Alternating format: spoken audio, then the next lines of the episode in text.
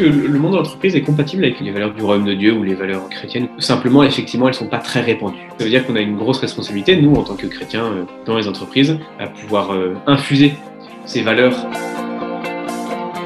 L'exigence, je pense qu'elle existe dans le, milieu du business habituel. La bienveillance, peut-être un petit peu moins. Je pense qu'on a une grande responsabilité d'être présent dans ces rôles d'accompagnement des personnes, de formation, de business, de montrer qu'on peut gérer une boîte en étant performant et chrétien et que c'est pas euh, un gros mot de gagner de l'argent, c'est-à-dire plutôt simple. Je pense qu'on a un gros rôle à jouer, mais je ne serais pas aussi pessimiste jusqu'à dire que le business est incompatible avec la foi, et heureusement d'ailleurs.